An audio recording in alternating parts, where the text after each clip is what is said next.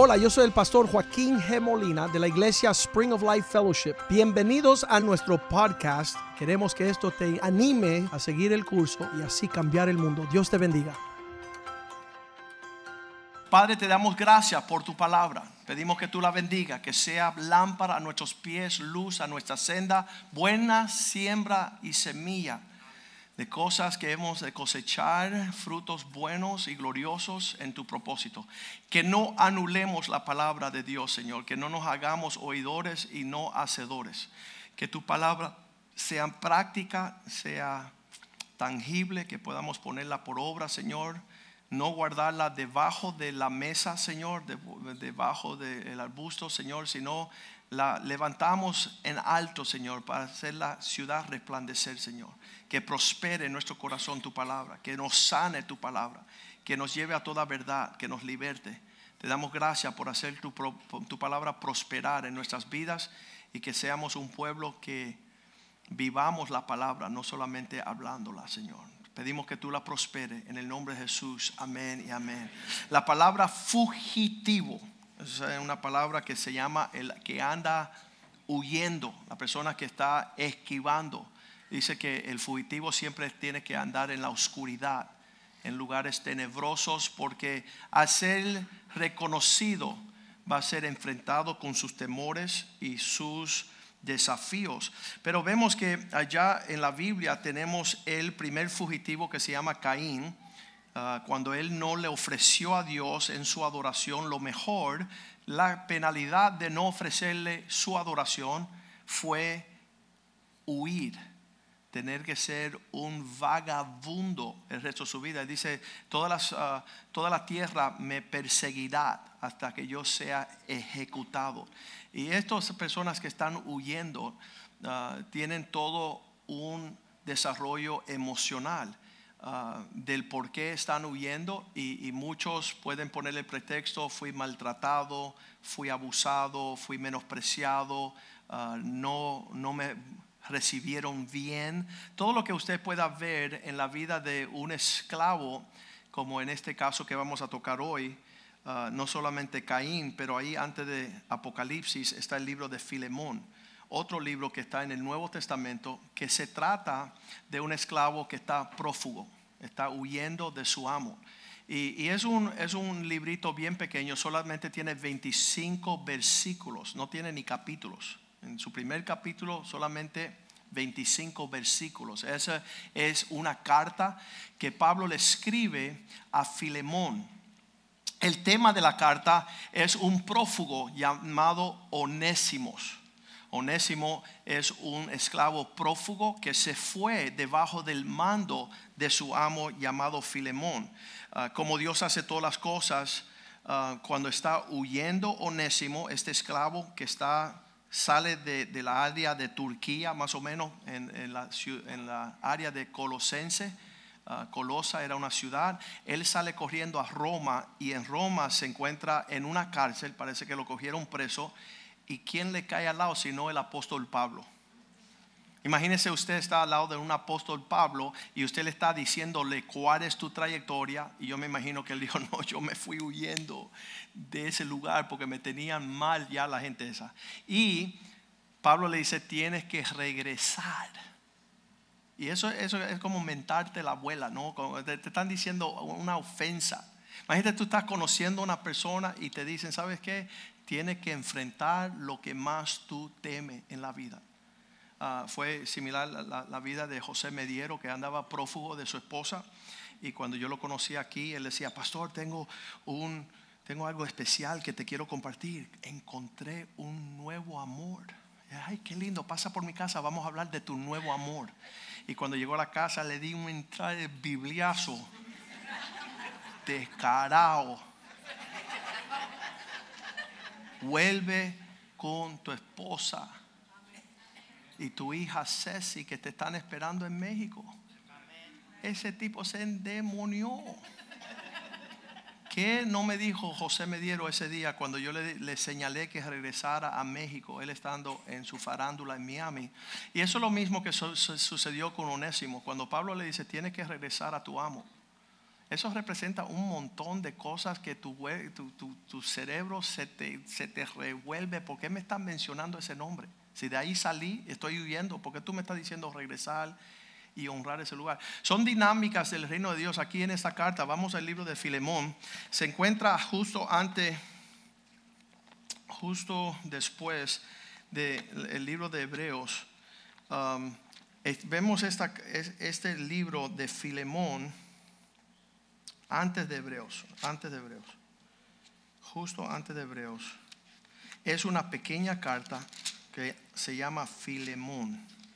Ahora, muchas personas ah, pasan por alto esta carta y no la leen y, piensan, bueno, es tan pequeña que no tiene importancia, pero por algo Dios lo pone aquí en el Nuevo Testamento como una advertencia y yo creo que trata con muchas cosas, pero el reflejo aquí, sobre todas las cosas, es el corazón de Dios. Eh, Nosotros necesitamos este mensaje, necesitamos de alguna forma um, recrearnos, masticar, digerir todo lo que está en el libro de Filemón. Eh, estaba yo en, en un avión regresando de Chile hace 10 años y me siento junto a una persona, eso es como caer con el apóstol Pablo en la cárcel, caer al lado mío en un avión de dos horas. Y le digo al fulano, ve acá, tú has leído la Biblia. Y dice, bueno, yo tengo mi Dios y mi creencia. Le digo, bueno, deja decirte de, una, de un libro de la Biblia que quizás tú no conozcas. Y le empiezo a decir la historia. Es un esclavo que está prófugo de su amo. Se encuentra con Pablo en la cárcel. Pablo le habla, habla y de alguna forma le comunica que regrese bajo el yugo de la esclavitud, el sufrimiento, bajo la consecuencia de todo lo que él temía. Ahí dice la, carta de Filemón, Pablo, prisionero de Jesucristo. Ahí se encuentra Pablo en una cárcel.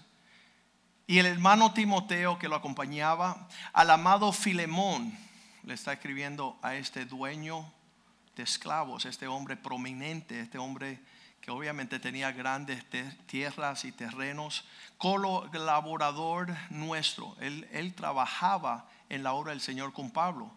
Y a la amada, amada Apia, hermana Apia y Arquipo, dice que nosotros le decimos a él Archie, nuestro compañero de milicia, estas personas que acompañaban a Pablo en esta fe cristiana. Y a la iglesia, los hermanitos que se encuentran en tu casa. En esos tiempos la iglesia se reunían de casa en casa. Y él está escribiendo a todos ellos, es una carta pública donde él está señalando una área de la vida de Filemón. Versículo 3, él dice, gracia y paz a vosotros de Dios nuestro Padre y el Señor Jesucristo. Versículo 4, doy gracias a Dios haciendo siempre memoria de ti en mis oraciones. Yo le estaba diciendo a la iglesia en el previo servicio que hace un mes yo recibí una carta del Dr. R.T. Kendall y él dice, Joaquín, quiero darte la recordatorio que todas las mañanas yo te presento a ti ante Dios en mis oraciones. Qué lindo es eso. Qué lindo es que un hombre de Dios tenga tu nombre en su boca cuando él se presenta ante Dios pidiendo tu bienestar. ¿Sabes que su pastor hace lo mismo por usted? Es una bendición. Es algo especial que Dios ponga ese regalo en nuestras vidas. A veces no conocemos las personas que están intercediendo por nosotros y rogándole delante de Dios, pero tiene mucho que hacer. Esa mañana me levantaba yo y decía, yo tengo que tener un millón de intercesores porque mi vida me va bien. Tengo que tener personas que me están, están pidiendo a Dios, ten misericordia de ese loco. Que no lo maten un día en algún lado. Pero dice versículo 6, él en sus oraciones hablaba, ah, porque oigo del amor. Escucha lo que decía Pablo. Yo, yo me di cuenta, eh, se está conociendo el amor y de la fe que tienes. Las personas se dan cuenta de lo que está brotando en nuestras vidas. Yo sé que hay miles de millares de personas que escuchan de mi amor hacia Cristo, que están escuchando lo que hacemos para Dios. Es evidente que nuestras vidas habla de aquello que amamos y de la fe que tienes, que estás caminando en algo sobrenatural hacia el Señor. Estás en camino a agradar a Cristo para con todo el pueblo. Se, se conocen tus obras. Lo que tú haces va a ser de renombre, por eso tenemos que tener cuidado de alinear nuestras prioridades y adorar con excelencia. Versículo 6 dice él, para que la participación de tu fe sea eficaz en el conocimiento, que sigas creciendo en lo que estás conociendo de Dios, en todo el bien que está brotando en vosotros por causa de que Cristo está en lugar correcto. Cuando Cristo está en el lugar correcto, todo se manifiesta de forma diferente. Tú no quieres que otra persona esté fomentando el ambiente, sino el Espíritu de Dios y Cristo. Versículo 7 eh, dice, pues tenemos gran gozo y tenemos gran consolación en tu amor. Oye, Pablo le está dando demasiado piropos a este hombre. Lo está inflando, inflando, inflando, porque le va a sacar una aguja y lo va explotar su ego, porque muchos de nosotros pensamos, ah, mira lo que dice Pablo, que yo soy, dice, ok, tú bárbaro, ahora te toca levantar el peso de la responsabilidad.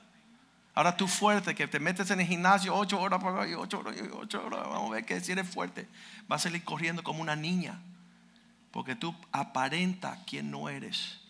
Y Pablo le está dando todos los piropos y le dice, se conoce tu amor, lo que tú haces en tu casa que han sido confortados los hermanos, los corazones de todos los santos. Ven que tú eres el gran hombre de Dios. Así que como tú eres el gran hombre de Dios, versículo 8, tengo un tema que quiero hablar. Por lo cual, aunque tengo mucha libertad de comandar, de mandarte lo que conviene, Pablo decía, ¿sabes qué? En toda la estructura de Dios, yo puedo sacar un palo y darte la cabeza que haga lo que yo quiero, mas no te voy a obligar. No te voy a obligar a hacer lo que te el tema que te voy a tocar, versículo 9. Más bien te ruego por amor, siendo como soy, anciano y ahora además en la cárcel por causa de Cristo. ¿Qué está diciendo Pablo? Mira el precio que yo estoy pagando. Mira el sufrimiento en el cual yo me encuentro. Así que si yo estoy en el sufrimiento, si yo estoy bajo una carga, si yo estoy padeciendo por causa de Cristo, también a ti te toca lo mismo. Versículo 10. Te ruego por mi hijo onésimo. Esta palabra le habrá sonado como el mismo infierno a Filemón. ¿Qué tiene que ver Pablo, mi pastor, mi maestro, mi héroe en la fe, con este relambío que lo voy a matar descarado. Y ahí Filemón empieza a decir, ¿sabes? Si lo agarro por el cuello, mato a este infeliz. Además, su nombre onésimo significa sobresaliente ayudador. Él le puso el nombre a su esclavo que iba a ser como la muestra de la excelencia de lo que él ejercía en su hacienda. Él es la muestra de mi gloria. Cuando tú, esclavo, sale huyendo. ¿Qué, habla eso de ti? Hay una mujer que estaba lavando y limpiando una casa y alguien se acercó y ella empezó a hablar mal del dueño de la casa. Usted me ves aquí limpiando esta casa, pues este tipo un ogro. Qué tremendo. Entonces un esclavo, un esclavo prófugo de un amo significa deshonra, falta de respeto una deshonra. Y cuando Pablo le menciona a Filemón, te ruego, voy a apelar. Quiero hablarte de un tema que quizás tú no, te, no quieras hablar. ¿Sabes? Cuando él dijo mi hijo, Pablo habrá dicho, oye, estás equivocado, el hijo tuyo soy yo. Este fresco que se me fue prófugo y además me robó me robó pertenencias, tesoros, cosas preciosas. La ley romana era muerte, la ley hebrea era muerte. Un esclavo prófugo merecía ser ejecutado en frente de todo el mundo. ¿Por qué? Porque hablaba, no me lo vuelvan a hacer. No se atrevan a caminar en este ejemplo. Entonces tenemos en una forma polar, en un lado un amo alto, respetuoso, digno, con una iglesia en su casa, con cristiano además, y en el otro lado tenemos Onésimo, Uno que se dice sobresaliente, que salió pero no volvió. Desaliente no tiene nada, es un prófugo. ¿Cuáles son los sentimientos de Onésimo, el esclavo, y Filemón, el dueño de esclavo? Hay, hay algo ahí que no se reconcilian. Cuando estamos hablando de prófugo, yo les puedo hablar de un esposo prófugo. ¿Cuántos conocen un esposo que se está dando por ahí de que es el tipo chévere? Eh, voy a volver a usar al pastor Medieros como ejemplo. Se fue y abandonó a su esposa, a su hija, su casa, la casa de sus padres, a derrochar todo el tesoro para entonces decir, yo soy el chévere que estoy exiliado en Miami y me voy a volver a casar con una ciudadana además. Y después llega a la casa del pastor y dice, pastor, el amor toca mi puerta. Y digo, tú eres un desgraciado. Y tienes que llamar a tu esposa y pedirle perdón y restaurar. Y el libro está en la librería, se llama Entrando en la Luz. Es el testimonio del pastor Mediero. Él me mentó todo el mundo allá. Cuando yo le dije, regresa de donde tú sales corriendo, para él era una plaga. Él decía, ¿cómo voy a enfrentar todo lo deshonroso que yo me me participé, todo lo que hice, derroché el nombre de mis padres, derroché mi esposa, derroché la casa de mi hija, derroché, derroché, derroché. Soy un prófugo, un esposo prófugo. Pero ¿sabes qué? Las mujeres son prófugas también a veces. Hace 10 años llegó un niño a mi oficina. Ese día fue un día horrible para mí. Dos añitos. Y él no sabía hablar más. Lo único que me dijo, pastor, y ¿qué pasó, papá? Dice, mamá se fue. Y yo lo miré como diciendo, si yo empiezo a llorar ahora, porque eso es lo que tenía ganas de Dios, es llorar. Como un niño de dos años te viene a dar la queja de su madre. Mamá se fue. Y yo dije, si yo empiezo a llorar ahora y me quebranto, que lo que los sentimientos que yo tenía, porque yo no había visto cosa igual en toda mi vida. Yo no sabía que un niño de dos años pudieran tener sentimientos tan profundos. Él estaba, él estaba presentando las cargas, ¿cómo dice? La acusación él venía a la máxima autoridad. ¿Cómo ese enano se metió en mi oficina así y me, reclamó? Mamá se fue. Y yo dije, ok, yo no puedo llorar porque voy a desgraciar a este pobre niño. Y yo conozco que aunque mi madre y mi padre me dejara con todo esto, el Señor me recogerá. Y yo les tengo que dar a él una semilla que pueda ser puesta en el lugar del vacío para ese joven no descarriarse y, hacerse una locura. Y le digo, mamá, eh, le digo, papo, cuando mamá se va de la casa, es que papá Dios tiene un plan glorioso. Tú eres una persona escogida por Dios para hacer cosas grandes para Dios. Qué lindo es ir a la casa del pastor con malas noticias, ¿verdad? Él cambia nuestro lamento en baile. Y ese joven hizo así, salió y hasta el día de hoy está aquí en esta iglesia y es un sobresaliente, es un campeón. Dios está guardando su corazón.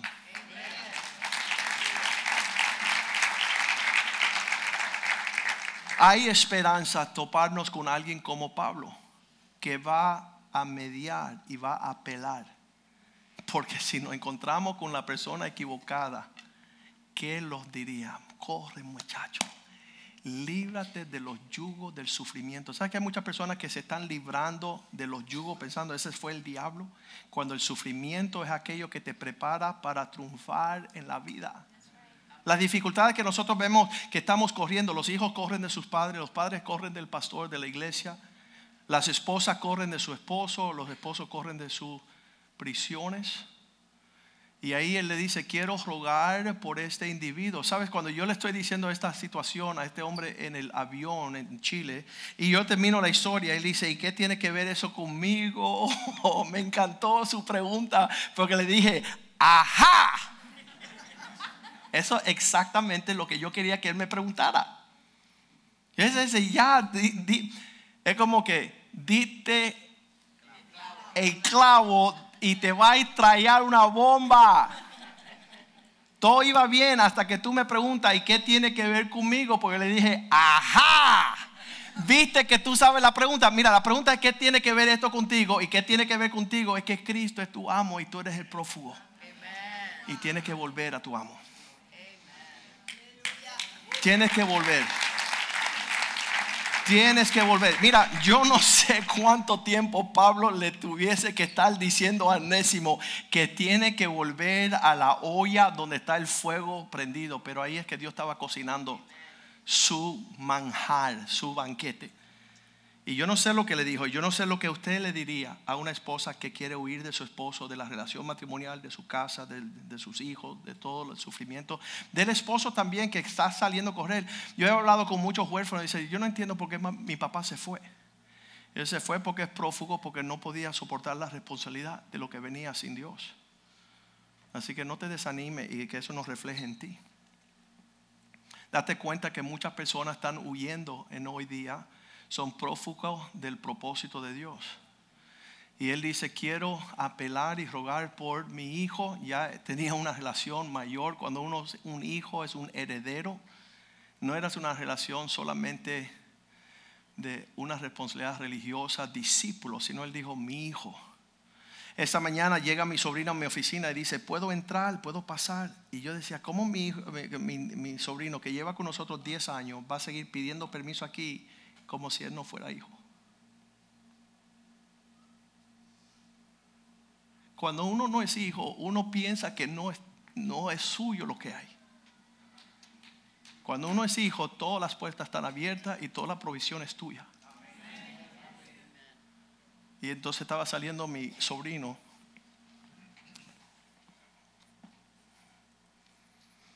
Y yo le dije, no vuelva a pedir permiso acá todo lo que está aquí es tuyo. Tú eres un hijo de esta casa. Ese paradigma tiene que cambiar en nuestras mentes. Porque muchas veces nos sentimos, y eso es una dignidad que le da Pablo a este esclavo prófugo. Dice, a quien yo engendré en mis prisiones. Como Pablo en un segundo dice, yo sé quién es mi hijo, y yo voy a abogar por mi hijo. Si tú no entiendes eso, es, lamentablemente Satanás no ha hecho mucho nosotros huérfanos, Cristo no hizo hijos. Y ese hijo, ese, ese dilema tenemos mucho por cual desear y entender. Pero es una bendición ser un hijo y ser un padre que honre y pueda abogar a favor de su hijo, apelar. Versículo 11 sigue diciendo la carta breve, qué palabra más profunda, ¿verdad? En un librito tan pequeño. Y muchas personas lo pasan por alto y mantienen igual. El cual en otro tiempo, porque ahora él empieza a decir, el pasado de él te fue inútil. ¿Por qué? Porque su nombre, Onésimo, significa útil. Era una contradicción que la persona que Dios había dado para prosperar la hacienda en su propósito y muchos de estos esclavos cuando ejercían fielmente heredaban toda la herencia. Los hijos se iban bravos con su papá y el siervo era el que le daba la herencia de su amo. El pastor Richie me recordó que esos, esos esclavos en un periodo de tiempo tenían la oportunidad de salir y ser libres de ser esclavos, pero algunos se quedaban y decían, perfóreme el oído, que ahora no soy esclavo por obligación, sino porque quiero derramar mi vida en amor que es diferente? El esclavo es una imposición, pero ser hijo es una ofrenda voluntaria. La gente hoy día están eh, maquinando en sus perversiones. ¿Y por qué Joaquín quiere lo de Richie? ¿Y por qué Richie quiere lo de Joaquín? ¿Sabe? Esto lo hizo el reino de Dios. Esto no es algo fomentado por intereses de ganancia, sino querer honrar a nuestro Padre en el cielo. Y ver la gloria de Dios ser derramada de aquel que está restaurando todas las cosas. Dice, en un tiempo no fue, eh, te fue inútil, pero ahora a ti y a mí, en el propósito de Dios, nos va a traer gran provecho, gran éxito, gran ganancias en el propósito de Dios. Versículo 12, el cual vuelvo a enviarte, te lo mando de regreso ¿Qué crisis debe haber esto fomentado? En, ahora dice, dice Filemón, ahora las personas van a ver cuando yo mate a este tipo que yo no soy cristiano de verdad. Yo no me voy a reconciliar con él, no lo voy a perdonar, le voy a ejecutar y me va a pagar todo lo que me debe. ¿Cuántos dirían amén? justicia. Ah. Y Pablo está diciendo gracia, misericordia, amor, verdad. Versículo 13 dice, te lo vuelvo a enviar para que lo recibas como si fuera yo mismo es que estoy llegando. yo, yo, recibo a Pablo, ese sí es, ese hombre digno, pero este desgraciado lo voy a asesinar. Yo quisiera retenerle conmigo. Yo quisiera que comenzara un nuevo capítulo en su vida para que en lugar tuyo me sirva a mí, ya que yo estoy padeciendo prisiones por el Evangelio. Es mejor que Él se quede conmigo, pero en cumplir el propósito de Dios que regrese. Versículo 14, te lo devuelvo, pero nada quise hacer sin tu consentimiento para que tu favor no fuese como de necesidad, sino voluntario. Yo no te estoy obligando a hacer esto, sino que lo hagas de corazón. Versículo 15. Porque quiso, quizás para esto se apartó de ti por algún tiempo para que lo recibieres para siempre. ¿Sabes? Eso se llama el plano de largo proceso. Hay una persona que necesita un desierto, necesita ser prófugo una, una temporada como el hijo pródigo para volver en sí y regresar a la casa donde está la bendición. Porque lo que una vez tú estás viendo como un hostigo y mira mi papá qué pesado es, mira cómo me trata de corregir. Que... Tu papá va a morir y vas a quedar tú con todas tus necesidades. El que ama a su hijo lo corrige. Y tu preparación en el tiempo de corrección, eh, en el tiempo de que tú estás siendo preparado en tu carácter, es la bendición más grande. Muchas personas se tienen que ir para poder regresar y disfrutar y valorar lo que una vez Dios le ofreció. Por, quizás por esto se apartó de ti por un tiempo para que tú lo recibes ahora de regreso para siempre. Eso es un dolor tremendo cuando una persona se va del lugar que Dios corresponde que esté pero tenemos que confiar en Dios que está sucediendo una obra allí. Dios está haciendo una obra en esa persona. Versículo 16. No ya como un esclavo lo vas a recibir, sino más que un esclavo, como un hermano amado mayormente para mí. Pero cuanto más para ti, tanto en la carne como en el Señor. Vas a tener un hijo en casa ¿Sabes que no hay mayor gozo en la vida de que tener un hijo que sea mayordomo fiel de la herencia de su padre? Versículo 17, él dice estas palabras, así que si me tienes por compañero, si tienes algún afecto, si eres real en lo que estás diciendo que propagas tu amor, tus reuniones, tu cristianismo, recíbelo como a mí mismo. En todas estas áreas le dice a la esposa Dios, sirve a tu esposo como si fuera Cristo. Siempre estamos diciendo haz todas las comas como si las estuviera haciendo para, por Cristo mismo. Y nosotros muchos hubiéramos sido rápidos y aptos para servir a los demás. Eh, dice, el que ah, ayuda a uno de estos mis pequeños, a mí me lo hace. En todas las reflexiones de la Biblia, cada vez que nosotros tengamos un acto, yo llamo a un hombre y le digo, oye, mándale a tu esposa que tú aborreces flores para Valentine. Dice. Y se viste como chía el grillo. ¿Por qué? Porque el amor de Dios nunca deja de ser. Y tú puedes tener pleitos, puedes tener dificultades, puedes tener adversidades, pero el amor tuyo tiene que ser el amor de Dios fluyendo a través de tu corazón. Viste que no se trata de circunstancias ni situaciones, se trata de una realidad de ser quienes decimos que somos. Amar vuestros enemigos. ¿Quién hace eso? Los hijos de Dios. Está brotando ellos un fluir, dice la palabra de Dios en Romanos 5:5, que el amor de Dios es derramado en nuestros corazones por el Espíritu Santo. Significa que las situaciones pueden ser adversas, pueden ser negras, pueden ser difíciles, el amor nunca deja de ser. Tenemos que tener el amor de Dios fluyendo en nuestros corazones y por eso uno puede amar a sus enemigos volviendo a Filemón, él le decía, recíbelo como me estás recibiendo a mí. Hazlo como si yo fuera la persona que tú estás tratando de darle la bienvenida.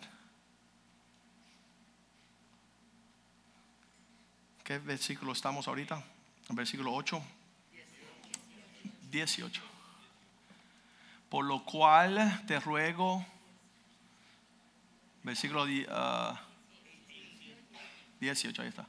Y si en algo te dañó, si él te hizo daño y te debe alguna cosa que habrá llevado, ponlo a mi cuenta. ¿Cómo, cómo a tu cuenta? Y Pablo dice, sí, si tú me debes a mí hace rato.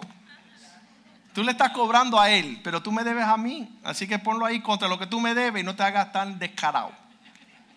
¿Sabes cuando uno roba algo y hace un acto, el regresar y rectificar es avergonzoso? Yo tuve un hombre aquí en la iglesia, primera vez en 20 años que robó. Se metió en la caja allá atrás del Ministerio de Alimentos, hizo así, boom, se llevó 500 dólares. Entonces empezó a pedirle a todos los hermanos, oye, présteme 500 dólares para ponerlo en la caja antes que el pastor Joaquín se entere, porque me va a matar. Y 10 personas llamó, oye, fulano, préstame, préstame, préstame. Y llamaron al pastor, oye, pastor, ¿por qué fulano está pidiendo 500 dólares? Yo no sé, pero ¿sabes qué? Como él tiene una necesidad, yo voy a ir a la caja, voy a sacar 500 dólares y se lo voy a regalar porque tiene necesidad. Y cuando vengo a la caja no está el dinero. ¿Qué significa? Yo le iba a dar lo que él estaba robando.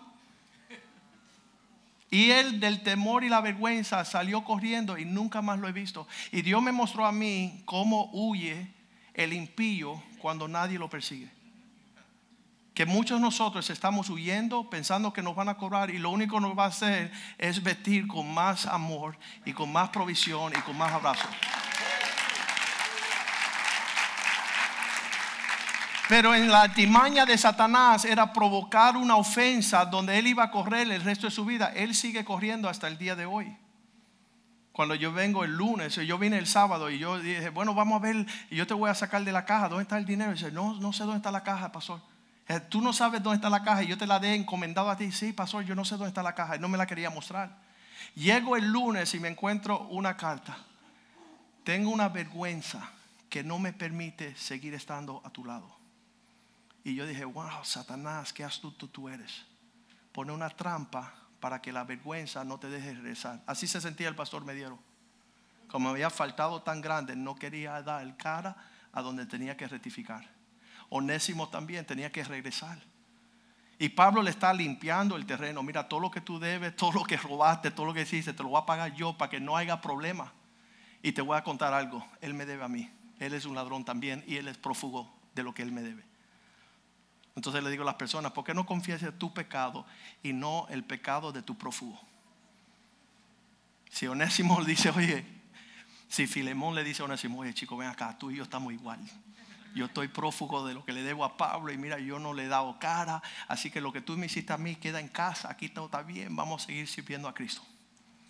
Eso es limpiar el terreno para que no haya una acusación. Confiesa tus pecados y no los pecados de tu prójimo. Versículo 19. Yo, Pablo, lo escribo de mi mano como comprometiendo, como firmando la carta. Yo, todo lo que él te debe lo voy a firmar yo. Voy a hacer el aval. Lo está diciendo Pablo ahí en esta carta. Yo lo pagaré por no decir que aún tú mismo te me debes también. Tú tienes una deuda conmigo. Versículo 20. Ya estamos terminando. Si hermano, tenga yo algún provecho de ti. Eso yo no sé lo que significa, pero Pablo le está diciendo, ¿sabe qué? Hasta ahora tú me has salido mal. Algo bueno tiene que haber en que, que me has chupado la existencia. Muéstrame que de algo sirvió lo que hice por ti. Así a veces nos sentimos los pastores. Tengo yo algo provecho de ti en el Señor. Conforta mi corazón, tráeme un alivio de que algo está sucediendo en tu vida algo positivo. ¿Sabe? Después de 10 años de pastorear las almas, Dios, eh, los pastores queremos ver el fruto de lo que hemos labrado. No queremos ver seguir personas que no dan la talla. Versículo 21, él sigue reclamándole, te escribo, te he escrito confiando en tu obediencia. Tú tienes un carácter fiel, sabiendo que harás aún más de lo que te digo voy a sobresalir en esta área donde tú me estás señalando. No se puso completo con Pablo. Hay muchas personas que tú le señalas un área de su vida y dice, ah". Dice, no, yo tengo confianza que cuando yo te señale, tú vas a caminar aún mejor en esta área de lo que te estoy pidiendo. Versículo 22, el trato de este mediador, prepárame también alojamiento porque espero que por uh, vuestras oraciones os seré concedido. Voy a llegar por tu casa, voy a ver el fruto de la instrucción que te voy a dar. Versículo 23. Te saluda Eprafa, mi compañero de prisiones por Cristo Jesús. Versículo 24. Marcos, Aristarco, Demas, Lucas, mis colaboradores. Y se despide el versículo 25. La gracia de nuestro Señor Jesucristo sea con vuestro espíritu. Amén. Una palabra como esta perturba a muchas personas porque no quieren escuchar de su pasado.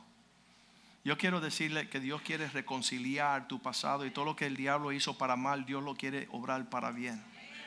Dios quiere mostrarte, quizás tú eres un onésimo prófugo, quizás tú eres un Pablo que tienes que mediar una relación entre dos prófugos y o eres un filemón que estás teniendo que lidiar con las personas que te deben, las personas que están huyendo, las personas que tú quieres ejecutar justicia. Pero esta mañana vamos a, esta tarde pónganse de pie conmigo voy a pedirle a los músicos que suban y, dile al Señor, Señor, ¿puedes entrar en esta área de mi vida, mi corazón y reconciliar todas las cosas? ¿Puedes sanar mi corazón? El Salmo 34 y el Salmo 56, dos salmos dedicados completamente cuando David estaba prófugo. Muchas veces nosotros nos sentimos, yo le debo al Señor, yo, yo, yo, yo la fregué, yo tengo esto pendiente y estamos siempre maniobrando para no sanar y volver y poder dejar de huir. Decir, Señor, yo quiero ir a estas áreas de mi vida donde no están reconciliadas las cosas y quiero que tú traigas una armonía perfecta de gozo, paz y justicia. Yo quiero, cuando estamos hablando de esta carta, yo digo, ¿y por qué el Señor pone los prófugos del Viejo Testamento y pone una carta entera en el Nuevo Testamento hablando de las actitudes de aquellos que huyen. Algunos están como, los, eh, como Onésimo antes de salir huyendo. Quizás tú te ahorres el camino de huir hoy. Y dice, nunca me iré de mi casa. Ahí yo creo que Cristo nos dejó una palabra. Eh, a ver si la encuentro o me ayudan allá atrás en Juan capítulo 8 donde él dice, ¿sabes qué? Los esclavos se quedan en casa una temporada, pero el hijo permanece para siempre. El hijo no tiene apuro porque hice, lo tiene todo en casa. Toda su provisión, su herencia, su identidad, sus riquezas, él no tiene que ir en pos de otro lugar, sino que él todo lo tiene en casa. Y entendiendo esa relación, ¿saben? Como los hijos míos, los hijos míos ya llegaron a la época de su vida que no ven la disciplina, no ven el enojo, no ven la dureza de la disciplina. Ellos aman. ¿Sabes qué? Los tres, los cuatro, y eh, Cristina también, pero los tres varones llegan a mi casa, a, mi cuarto todas las noches y casi como dicen, dame una paliza de las tuyas háblame, mira lo que está sucediendo, dame un cintarazo, un cocotazo, dame algo que va a hacerme volar derechito. Ya yo no tengo que ir a darle su golpe a su cuarto, ellos vienen y me lo piden en el mío. ¿Por qué? Porque son maduros.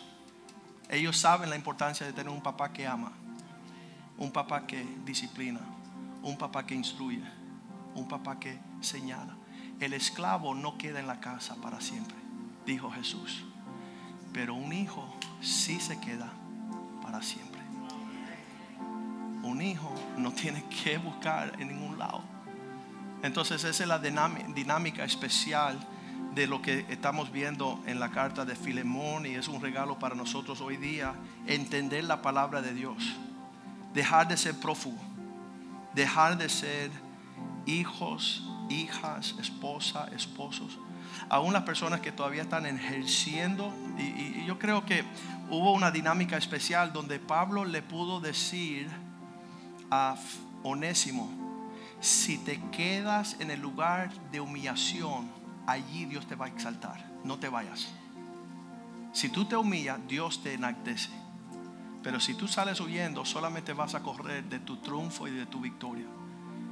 Entonces lo que me dijo ese hombre en ese avión, ¿y qué tiene que ver esto conmigo? Ah, tú eres el prófugo, eres tu amo, deja de correr, vuelve y reconcíliate con el Señor.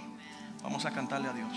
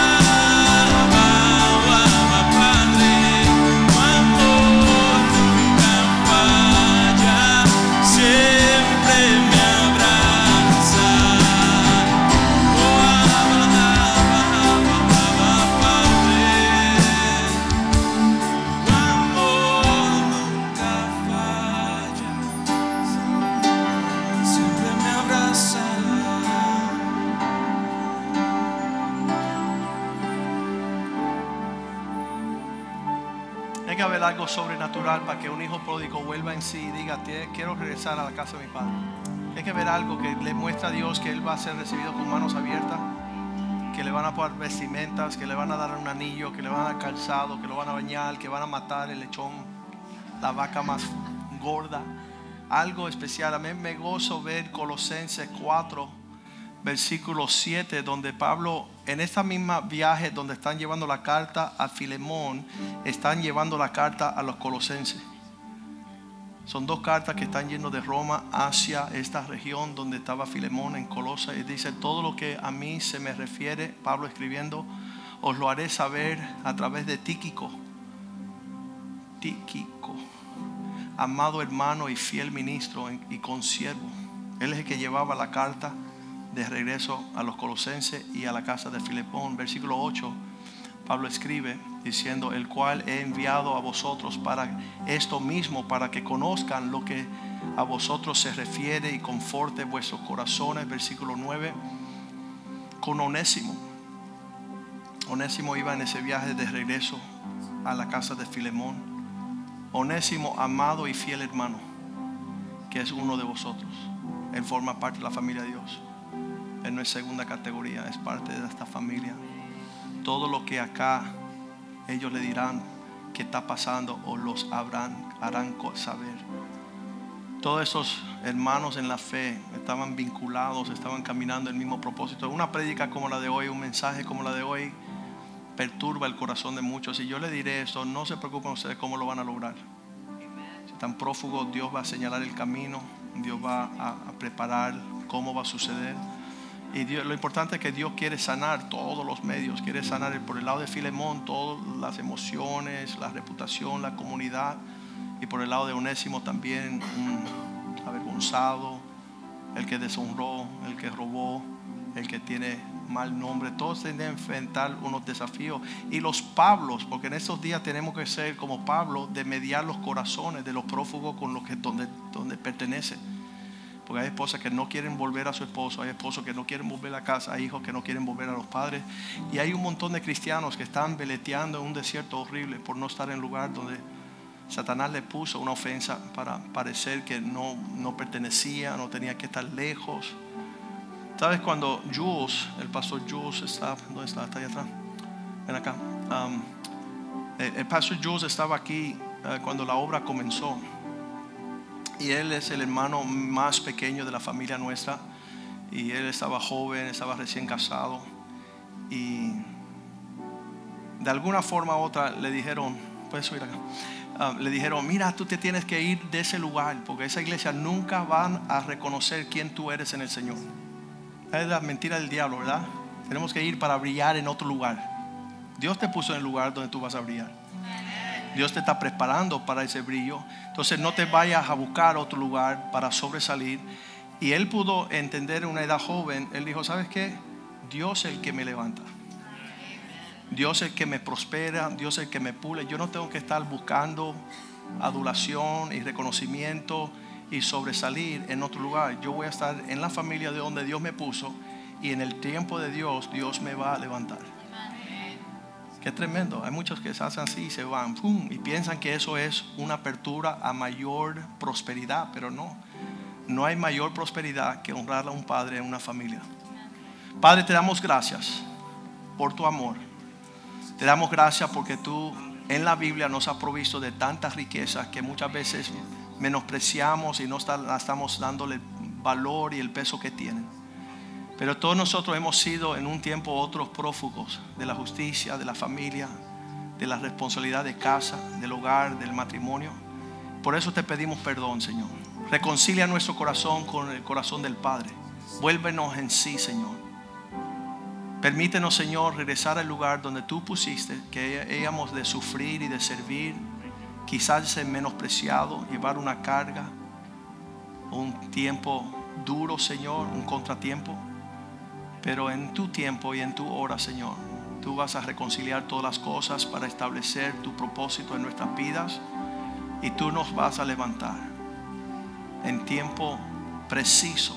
Aquellos que se humillan, tú le darás la gracia para vencer, Señor. Te damos gracias por la vida de Pablo, Onésimo, Filemón, Señor, que nos dejaron esta rica herencia en tu palabra para volver a la casa de nuestro amo antes del día de tu regreso.